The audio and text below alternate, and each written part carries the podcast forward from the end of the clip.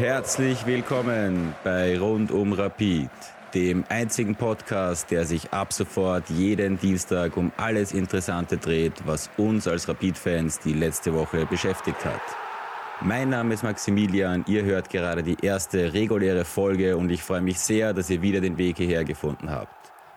In der heutigen Folge geht es um alles, was es rund um das 1 zu 1 zu Hause gegen Sturm zu sagen gibt. Dazu werden wir über die News der Woche sprechen, über die Themen, die uns zum Diskutieren gebracht haben und dabei wird auch gleich zum ersten Mal von mir gezeigt, wie das funktionieren kann, dass ihr als Community auch wirklich Einfluss auf den Content, der hier passiert bzw. besprochen und angesprochen wird, nehmen könnt. Und zum Abschluss werden wir natürlich noch, weil das nächste Heimspiel ist ja schon morgen am Mittwoch und da werden wir uns die Ausgangssituation anschauen und inwiefern wir da von unserem Selbstverständnis sowieso eigentlich von einem Pflichtheimsieg sprechen müssen.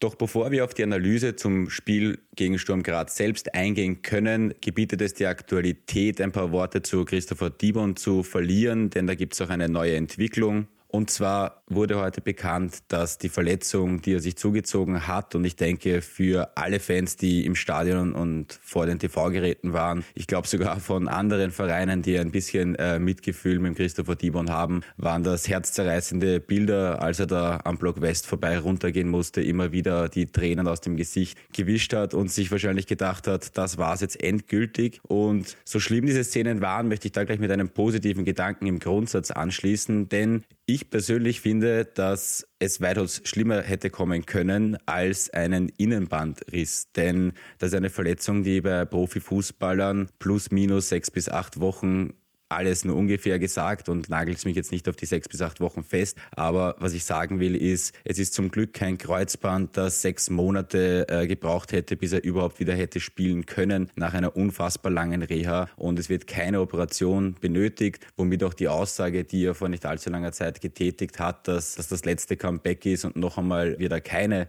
Operation über sich ergehen lassen. Und in diesem Sinne muss man eigentlich sagen, Gott sei Dank nichts Schlimmeres als ein Innenbandriss und wie die Situation sich um ihn in den nächsten Wochen gestalten wird, welches Arrangement oder welchen Art des Vertrages äh, Barisic und er da aushandeln oder nicht aushandeln, ob es da eine romantische Geschichte und eine Rolle für ihn gibt, die er als Spieler oder dann eben in anderer Funktion ausfüllt, wird man sehen. Und an der Stelle möchte ich einfach wirklich sagen, gute Besserung, Christopher Diebern.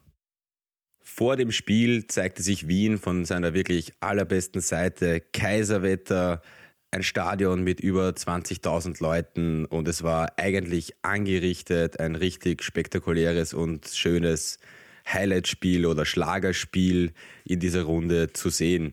Und man muss leider rückblickend dann schon feststellen, das eigentliche Highlight dieser Begegnung haben die Tornados Rapid bzw. der Block West abgeliefert, indem sie uns eine Choreografie in vier Akten gezeigt haben, denn bei diesen Choreografien war wirklich alles dabei, beginnend mit einer Schalchoreografie, wo in der Mitte die verschiedensten Schals der Historie der letzten Jubiläumsfeiern zu sehen waren. Der Einserschal mit drauf, ein paar alte Schals und generell mehrere Facetten abgedeckt, für die der Block West, die Tornados und die Ultragruppierungen auf der Tribüne stehen. Ganz außen noch die Fanfreundschaften, dann ein unglaublich orger Konfettiregen und weiter mit dem TR Tornados Rapid, das durch Bengalen beleuchtet wurde und in Summe mit dem Schriftzug zusammen dann Ultras ergeben hat. Also da wurde uns wirklich ein großes Kino geboten und es kommt nicht von ungefähr, dass diese Szenen sehr viral nachher gingen und da in den Social Media Kanälen einiges los war. So, lasst uns aber endgültig zum Sportlichen kommen. Also das Spiel war leider halt wirklich von irrsinnig vielen 36 Fouls geprägt und hatte schon einige Aufreger zu bieten von einem Elfmeter über rote Karte, mehrere leider gleich Verletzte und in Summe war es ein irrsinniger, harter Kampf, der spielerisch leider von beiden Seiten eigentlich in meinen Augen nicht sehr hochwertig und nicht von sehr hoher Qualität geprägt war. Und das hat man leider 90 Minuten lang gesehen. Da ich ja eben gestern selbst im Stadion war, war es für mich bei der Nachbetrachtung dieses Spiels wichtig, mir zum einen dann noch einmal in Ruhe die Highlights anzuschauen und dann auch das ganze Spiel mir noch einmal real life zu geben. Und ich muss sagen, bei den Highlights war ich dann eigentlich schon wieder leicht erschüttert, wie ich dann wirklich gesehen habe, verdammt, da gibt es keine, wirklich keine einzige, es gab keine einzige Szene in der ersten Halbzeit, die man annähernd als Torchance oder in irgendeiner Art und Weise Highlight sehen hätte können. Und ich habe dann auch nochmal nachgeschaut und der XG-Wert der ersten Halbzeit lag wirklich bei erschreckenden 0,09. Und das ist halt leider, finde ich, schon ein Punkt, wo man sagen muss, so wenig Lösungen, um Torchancen zu kreieren, das ist halt wirklich kein gutes Zeichen, wenn einem da so, so, so wenig einfällt. Und natürlich muss man da auch anführen, sogar das Herausspielen von Chancen beginnt in der letzten hintersten Reihe. Und wenn man da absolut gar keine Automatismen oder Gewohnheiten mit drinnen haben kann, da man wieder drei Wechsel in der Viererkette vornehmen muss und das obwohl die letzte Viererkette schon gewissermaßen aus der Not geboren war und man jetzt einfach noch einmal da ruschieren muss, dann verletzt sich der Dibon auch noch ganz bitter gleich am Anfang. Es kommt wieder zu einem Einsatz von einem jungen, sehr unerfahrenen Spieler und das sind halt leider nicht die besten äh, Voraussetzungen und Vorzeichen, die da schon von Anfang an da waren und Trotz allem muss man halt, finde ich, schon sagen, wir haben es relativ mit derselben Spielidee versucht, wie wir das in Graz getan haben. Und da war unser gesamter XG-Wert zwar besser, als er heute war. In Summe war aber auch da das Problem zu sehen, dass wir zu wenig Lösungen gefunden haben, um wirklich im letzten Drittel dann mit dem entscheidenden Pass auch Tore zu schießen. Und deswegen war für mich etwas überraschend, dass wir uns gar nicht überlegt haben, da irgendwie neue Ansätze zu finden. Ein Punkt, der da allerdings auch anzuführen ist, den der Trainer Feldhofer nach dem Spiel auch wirklich nochmal betont hat, und da ist eine gewisse Wahrheit absolut drinnen und die ist nachvollziehbar. Und zwar ist Sturm halt in dem Vorteil, dass in ihrer Umbruch-Neuaufbauphase, in der sie sich befinden, ein gewisser Vorsprung gegenüber uns entsteht, weil der Ilzer mittlerweile seit knapp zwei Jahren mit dem Sportdirektor gemeinsam an dem Konzept, das da gespielt wird, arbeitet. Und ich finde, spielerisch hat es mich eigentlich nicht sonderlich umgehauen, was Sturm da zweimal probiert hat mit weniger Ballbesitz und eigentlich fast nur auf den schnellen Konter setzend. Das heißt, da finde ich, war es jetzt nicht so, dass wir da einen total überlegenen einen oder deutlich besseren Gegner gehabt hätten. Aber wo man es, finde ich, halt schon bemerkt hat, ist, dass die Automatismen gerade im Defensivverbund und wie das System funktioniert, wer wann auf welche Kommandos wie zu handeln hat. Und man merkt, finde ich einfach, dass die Spieler da schon besser wissen, worauf es ankommt. Und der Spielplan gegen uns war, muss man leider sagen, sehr, sehr gut und hat zweimal dazu geführt, dass wir so gut wie, also dass wir wirklich sehr wenige Chancen vorgefunden haben, um die Spiele für uns zu entscheiden. Positiv muss man allerdings auch sagen, dass immerhin bis auf eine hundertprozentige Chance vom Sympathieträger der Grazer in der ersten Halbzeit es eigentlich wenige bis gar keine Chancen gegeben hat. Und umso bitterer ist es, dass es dann natürlich so kommt, wie es kommen muss, wenn man eigentlich relativ gut hinten steht. Es gibt eine Standardsituation, in der es, wie soll ich sagen, maximal unglücklich läuft. Also ich habe viele Kommentare gehört mit, das ist nicht mal ein Elfer, dann viele, es ist keine eindeutige Fehlentscheidung. Ja, der Kontakt ist natürlich da, den sieht, denke ich, jeder, aber man sieht halt auch, der schaut am Ball und eigentlich stolpert er über sein Bein, der spürt die Berührung, fällt natürlich, muss man leider sagen, hin. Und ob es jetzt eine eindeutige Fehlentscheidung war, es war auf jeden Fall ein harter Elfer und halt eine ganz unglückliche Aktion. Und ich möchte dem jungen Spieler da auch gar keinen Vorwurf machen. Das kann leider passieren. Es ist halt natürlich immer ganz übel, wenn es passiert. Einige von euch haben leicht moniert, dass die Wechsel relativ, würde ich auch sagen, spät kamen. Kann ich grundsätzlich verstehen. Ich finde nämlich eigentlich auch, dass gerade diese Phase um die 60. Minute, wo die Verletzungen der Sturmspieler waren, die hätte sich vielleicht angeboten, da zu sagen, okay, ich gebe jetzt den Knasmüllner oder den Demir mal rein, um ein bisschen mehr Kreativität für das offensichtliche Problem der zu wenigen Lösungen, um den Defensivverbund zu knacken, hinein und probiere offensiver zu werden und mehr auf Sieg zu spielen, als das bis dahin der Fall gewesen ist.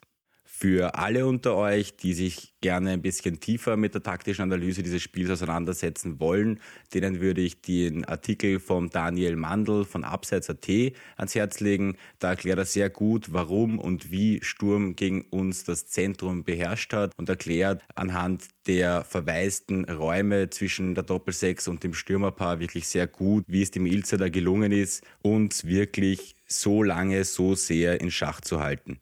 Für das Finale dieses Spiels hat es dann den massiven Wetterumschwung vom Kaiserwetter zum Gewitter gegeben und in diese Phase hinein gab es dann die rote Karte und den Ausschluss. Und man muss auch sagen, bis dahin haben die Wechsel noch gar nicht so sehr gegriffen gehabt und es wurde nicht unglaublich viel besser. Aber ab dem Zeitpunkt, wo wir einer mehr waren, ist es dann zum Glück langsam aber sicher in die richtige Richtung gegangen. Es war die ein oder andere Chance noch da, was ich auch sehr positiv fand. Wir wissen alle, dass der Yusuf Demir momentan eine sehr schwierige Phase hat und sicherlich nicht in seiner besten Form ist. Aber gestern hatte ich dann doch wieder so ein bisschen das Gefühl, dass er wieder einen positiven Impact gebracht hat, wie er reingekommen ist, das Spiel belebt hat, mit dem einen oder anderen schönen Pass dann auch gezeigt hat, dass diese Qualität halt einfach wirklich wichtig ist, solche Leute am Feld zu haben. Und Gott sei Dank, muss man sagen, wurde die Atmosphäre und dieser in Summe wirklich große Spieltag dann immerhin für uns mit einem 1 zu 1 belohnt sehr kontrovers am Ende war dann auch noch, dass der Ferdi Trulf eigentlich den Siegtreffer am Kopf gehabt hätte und dann allerdings auch fast den Siegtreffer für Sturm Graz noch einmal verursacht hat. Und da möchte ich auch ein Sonderlob wiederum aussprechen. Hedel war wieder ein wirklich sehr, sehr sicherer Rückhalt. Die Chance in der ersten Halbzeit hat er großartig pariert und der Reflex, den er da ganz am Ende gezeigt hat, der war auch großes Kino, denn wahrscheinlich wäre der Ball sogar reingegangen, wenn er die Fingerspitzen nicht dranbringt. Ein zweites Sonderlob möchte ich auch noch an einen anderen sehr jungen, aufstrebenden Spieler von uns verteilen. Und zwar hat mir bei dem Spiel am Sonntag der Martin Moormann besonders gut gefallen. Über seine linke Seite ging mehr. Hinten hat er seine Sache sehr, sehr gut gemacht. Und was ich auch positiv hervorheben möchte, dass der Maximilian Hoffmann nach mehreren Wochen Verletzungspause zurückkommt, direkt Startelf und sowas von seinen Mann steht und eigentlich so gewirkt hat, als wäre er nie weg gewesen, finde ich, ist auch keine Selbstverständlichkeit. Summa summarum muss man allerdings trotzdem sagen, ein Punkt aus zwei Spielen gegen Sturm Graz ist zu wenig.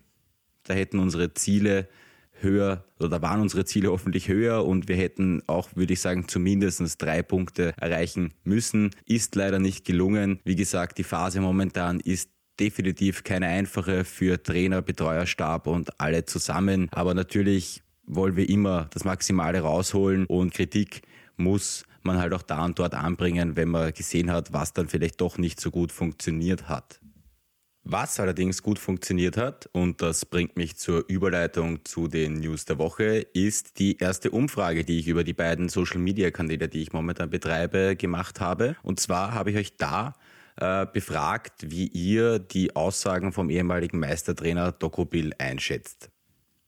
Und das möchte ich halt jetzt wirklich als klassisches und gutes Beispiel zeigen, wie ihr mitbestimmen könnt, welche Themen in die Tiefe oder ein bisschen weiter behandelt werden und welche Themen quasi nicht beachtenswert sind. Denn eure Reaktion auf die Umfrage zu den Aussagen war sehr eindeutig, weniger als 10% von euch und die Sample Size, also die Größe, die diese Umfrage hatte, war dann doch immerhin etwas mehr als 150 Personen zusammen und weniger als 10% haben Herrn Dokobil inhaltlich zugestimmt zugestimmt und die anderen 90 Prozent waren entweder auf der Schiene, dass man das gar nicht beachten sollte oder dass sie sowieso der Meinung sind, dass wir am richtigen Weg sind. Und somit habt ihr entschieden, auf das werden wir hier nicht weiter eingehen. Beim ersten Mal wollte ich es jetzt ein bisschen erklären, dass es äh, für euch auch sichtbar ist und ich denke, dass es eine ganz coole Sache ist, wenn wir so Sachen, die euch tangieren oder halt eben nicht tangieren, dann hier aufnehmen und weitergehend besprechen. Außerdem wurde gerade auf Twitter unter der Umfrage schon einiges sehr, sehr Smartes und Intelligentes gesagt und da möchte ich den User Markus-RW- hervorheben, der da einen längeren Text gepostet hat, in dem er einige Argumente bzw. Meinungen einzeln beleuchtet und dabei sehr interessante und spannende Gedanken wiedergibt und deswegen würde ich sagen, ist dieses Thema hiermit auch wirklich eben vom Tisch. Ein anderes Thema, das ich hier aber aufgreifen möchte, ist aus dem Sonntagsartikel vom Alexander Huber im Kurier. Denn da war zwischendrin in dem Artikel, der geheißen hat, der Kader für die Zukunft von Rapid, Fahrplan für den großen Umbruch. Da war mittendrin ein bisschen unscheinbar eine Information, die, glaube ich, sehr, sehr, sehr viele Rapid-Fans im ersten Moment mal kurz geschockt hat. Und zwar, dass der aktuell auslaufende Vertrag vom Srijan Grahovac ihn im Moment in der aktuellen Lage, in der aktuellen Gehaltspyramide zu einem der drei Topverdiener in unserer Mannschaft macht. Und ich möchte jetzt gar nicht über die äh, Leistung vom Grahovac selbst in irgendeiner Art und Weise reden oder urteilen. Ich möchte einen ganz simplen Punkt einfach machen, dass man niemals äh, den Fall haben sollte, dass ein Ergänzungsspieler einer der Top 3 Verdiener in deinem Kader ist. Und da sieht man, dass das eines dieser Relikte ist, die aus einer alten Ära kommen und die jetzt erst am Ende dieser Saison ähnlich wie andere noch etwas höher dotierte Verträge auslaufen und da eine neue Gegebenheit schaffen. In der Diskussion über dieses Thema gab es auf Twitter ebenfalls einige interessante Wortmeldungen und zwei Gedanken vom geschätzten Martin Putz möchte ich dahingehend auch teilen, weil ich sie sehr treffend formuliert und absolut valide empfunden habe. Und zwar der erste, nur weil jetzt Verträge in einem ungünstigen Verhältnis zueinander stehen, heißt das ja nicht, dass das zum Zeitpunkt des Abschlusses der Verträge schon so war. Völlig richtig. Und es gab dann auch nachher, wurde sich der Kader angeschaut, den es damals gegeben hat. Und wenn man dann drüber schaut, wurden hier einige Namen genannt, die wahrscheinlich entweder in ähnlichen Sphären oder sogar noch teurer waren. Und da stehen illustre Namen wie Strebinger, Barat, Spolingoli, Dibon, Ivan, Mocinic, Murk, Schwab, Allah, Pavlovic, Baci und Schobesberger. Und der zweite Gedanke, der da auch richtig ist, ich gehe davon aus, dass sich Bickel im Rahmen des Budgets bewegt hat. Das ist, nehme ich auch sehr stark an, absolut der Fall.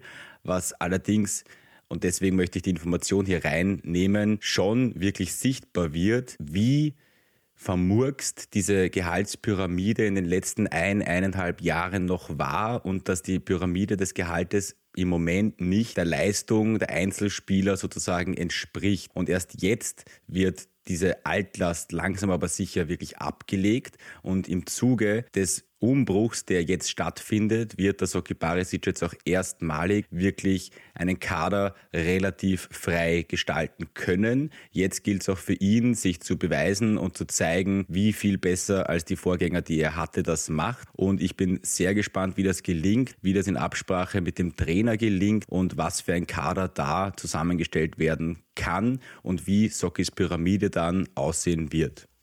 Denn eines ist klar, der Umbruch ist in vollem Gange und gerade der Sommer, der da jetzt auf uns zukommt, wird ein sehr, sehr richtungsweisender sein.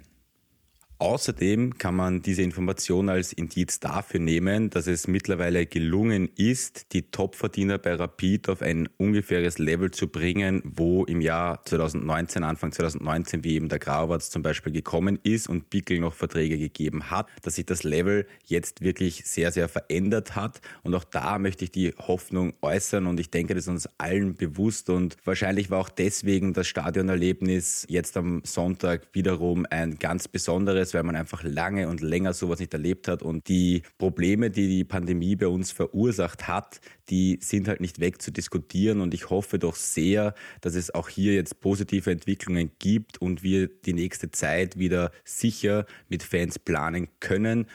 Und wenn das der Fall ist, plus über die Sache, die wir nachher noch kurz besprechen, vielleicht der dritte Platz, der eine garantierte Conference League Teilnahme beschert, wenn diese beiden Parameter wieder positiv sind, dann wäre es ja auch wirklich schön, wenn sich das Budget, das der Soki ausgeben kann, auch nochmal erhöht, sicherer verplant werden kann. Denn auf Sicht ist natürlich wichtig und essentiell, dass die Gehaltspyramide, die neu geschaffen wird, beziehungsweise dass der neue Bau des Kaders dann wieder organisch wachsen kann und in Summe das Geld, das wir für die Kampfmannschaft ausgeben können, wieder mehr wird und nicht so wie es in den letzten Jahren war, dass wir gezwungen waren, wirklich zu reduzieren und uns neu auszurichten und zu konsolidieren aus Jahren, wo wir offenbar leider wirklich zu viel für nicht die optimalen respektive richtigen Spieler ausgegeben haben.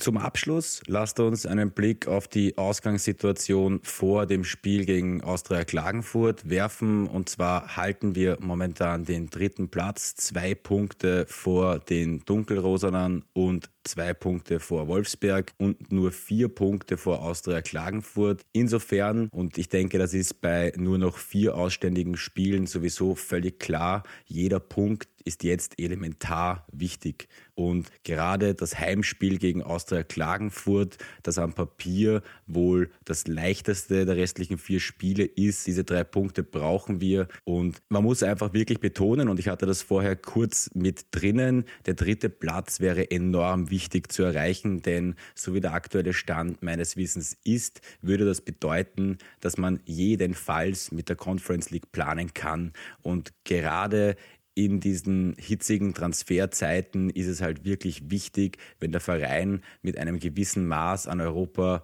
Einnahmen planen kann, denn dadurch ist der Handlungsspielraum bzw. die Möglichkeit, sich ein bisschen mal aus dem Fenster auch zu lehnen bei einem Vertrag, bevor man vielleicht jemanden verkauft, der relativ sicher gehen wird. Und diese Flexibilität brauchen wir und deswegen wäre es enorm wichtig. In diesem Sinne hoffen wir, denke ich, alle, dass dieser Pflichtsieg eingefahren wird. Und ich freue mich sehr, dass ihr mir zugehört habt. Ich hoffe, euch hat die zweite, erste reguläre Folge gefallen. Ich bin für jegliches Feedback und jedes Echo wirklich dankbar.